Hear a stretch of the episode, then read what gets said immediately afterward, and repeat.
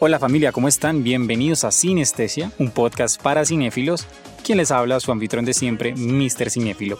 Hoy es el primer episodio de la tercera temporada de este queridísimo podcast. Para quienes nos han escuchado anteriormente, saben que este podcast lo grabo con un gran amigo, Alex BL, pero debido a la situación actual, me he visto en la obligación de cambiar un poco el formato de este podcast. Por eso, a partir de hoy, estaré solamente yo pero hablaré sobre diferentes series o películas con una pequeña particularidad, y es que un par de días previos a grabar el siguiente episodio, dejaré en mis historias de Instagram la imagen de la película o serie sobre la cual hablaré, pero además dejaré disponible el sticker de preguntas para que ustedes pongan sus teorías, dudas, preguntas, reclamos, opiniones, comentarios, cualquier cosa al respecto.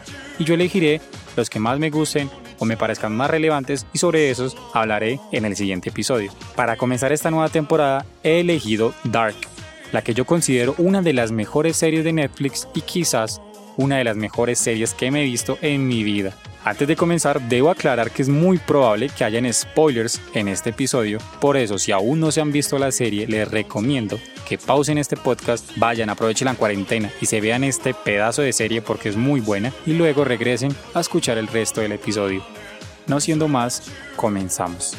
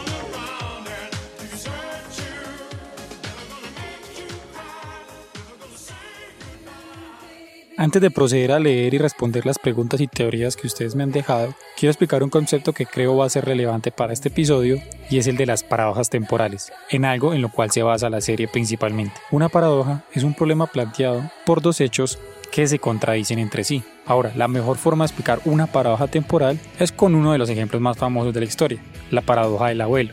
¿En qué consiste esto? Y es que supongamos que yo viajo en el tiempo al pasado y asesino a mi abuelo. Si yo mato a mi abuelo, quiere decir que mi padre nunca va a nacer y por consiguiente yo no nacería.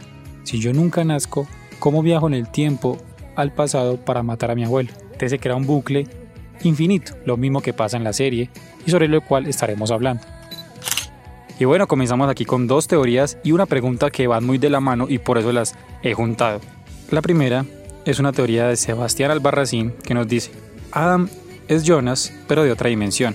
Debe haber una conexión con otras dimensiones. Aquí nuestro querido amigo Javier nos dice, creo que en la tercera temporada introducirán un universo paralelo con la llegada de la otra Marta que lo cambiará todo.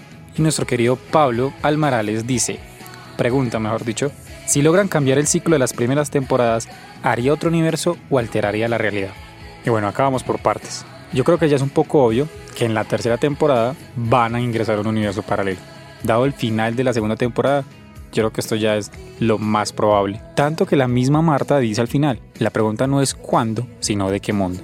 Eso ya por hecho que vamos a ver la introducción de un universo paralelo en la próxima temporada. Y aquí juntando un poco con la pregunta que hace Pablo, realmente la realidad no se puede alterar. Las paradojas temporales son imposibles de romper. Es un ciclo que nunca jamás se va a poder cambiar. La única solución lógica que plantean los científicos y los físicos y toda la gente que estudia el tema de la, de la cuántica y los viajes en el tiempo es que al lograr romper una paradoja temporal se tiene que crear un universo alterno es la única solución y es la única solución que han dado aquí en la serie. Por lo tanto, la realidad que conocemos, es decir, el mundo original, no va a cambiar. Lo que va a pasar es que vamos a conocer un universo alterno, otra dimensión.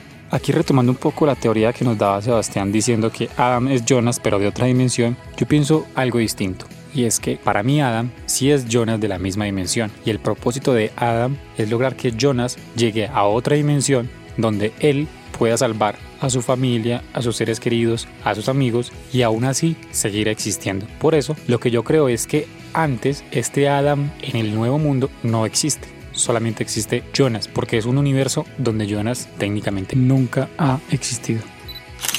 Continuamos con otra teoría. Aquí David Aragón nos dice, quizás Jonas termine matando a Adam con Marta y con ello muera él también. Debo decir que estoy en desacuerdo al menos un 50%. ¿Por qué? Siento que es probable que Jonas mate a Adam. Puede pasar, es algo factible y puede suceder en esta serie. Además, sabemos que todo lo que sucede en la serie ya está escrito, está destinado a suceder, entonces no sería raro que algo así sucediera. Ahora, el hecho de que Jonas mate a Adam no creo que realmente afecte su presente, porque Adam ya afectó la vida de Jonas como tenía que afectarle. Por eso, si se llegase a morir, no creo que afecte para nada la existencia de Jonas. Antes de pasar a otra pregunta junto a una teoría, quiero leerles una opinión que nos deja un amigo Oliver, arroba Oliverini, y dice, debería haber terminado en la temporada 2, la tercera era un poco innecesaria. Realmente estoy en total desacuerdo con esto, porque mm, siento que Dark es una serie que no pone escenas o capítulos por rellenar. Siento que la historia desde un principio apuntaba a tener tres temporadas. Por la forma en que narraron todo, se da cuenta uno que todo ha ido sucediendo como querían que sucediera. No es que de pronto y se sacaron la primera temporada y se supone que la segunda era la última y al ver el éxito dijeron no, Dios mío, tenemos que alargar la serie, como han hecho otras series por ahí que no mencionaré, sino que ya estaba todo planeado. Por eso la segunda temporada terminó como terminó y yo creo que era más que necesaria una tercera temporada porque hay muchos interrogantes que no conocemos todavía su respuesta, muchísimos, y apenas en la segunda temporada lograron resolver uno que otro. El haber resuelto todos en la segunda temporada hubiera quedado muy a la carrera o lo peor aún, si hubieran dejado muchos interrogantes sin resolver y no hubieran sacado nada más, sería contraproducente para uno como espectador. Entonces creo que la tercera temporada y muy probablemente la última es más que justa y necesaria. Ya para ir terminando les leo una pregunta junto a una teoría respecto al final de la temporada. Lisandro Rosal me pregunta ¿cómo crees que será el final de temporada? Y nuestro amigo Esteban Gómez dice la tercera temporada va a terminar como empezó la serie, se cierra el ciclo y empieza todo de nuevo. En parte creo que así va a ser. Como lo mencionaba en un principio, la realidad no se puede alterar y las paradas temporales son imposibles de romper. Por eso creería que al final de la temporada, el mundo original que ya conocemos va a seguir exactamente igual y todo se va a repetir constantemente, de manera infinita. Ahora, lo que podemos esperar más allá de esto es que Jonas, como lo mencioné anteriormente, es que logre pasar a este nuevo mundo, a este universo alterno, donde él pueda existir con su familia, sus amigos y seres queridos. ¿Cómo va a pasar esto? No lo sé, pero siento que el propósito final de la serie será mostrar cómo Jonas logra solucionar este problema y salirse de este bucle infinito, más no romperlo.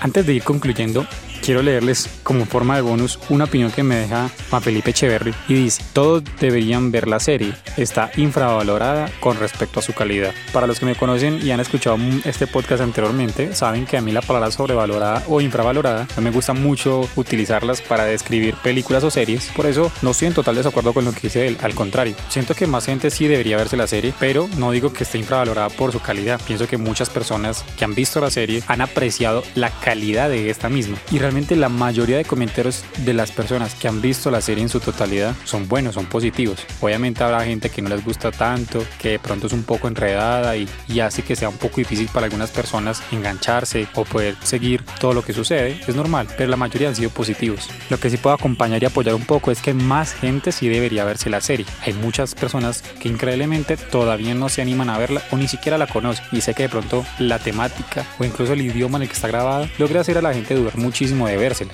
Pero realmente es algo que vale muchísimo la pena verse. Como lo decía al principio, considero que es una de las mejores series que ha sacado Netflix y es una de las mejores series que yo me he visto en mi vida. Por eso siempre y cuando tengan la oportunidad de recomendar esta serie, háganlo. Eso sí, no digan que va a la fija a la persona y le va a gustar porque no es una serie para todos los gustos, pero sí es una serie de muy buena calidad que merece ser vista. Eso ha sido todo por hoy. Agradecerles una vez más por escuchar este podcast y acompañarme en el inicio de la tercera temporada. Si les gustó, no olviden compartir este episodio con sus amigos, familiares, compañeros de trabajo, vecinos o cualquier persona a quien le pueda interesar tener algo nuevo que escuchar en esta época. No olviden seguirme en mis redes sociales, arroba Cinefilo en Instagram y en Twitter. Me encantaría conocer sus comentarios sobre este episodio, qué les gustó, qué no les gustó y sobre qué series o películas les gustaría que hablara en próximos capítulos. No siendo más, un abrazo y hasta la próxima. Chao.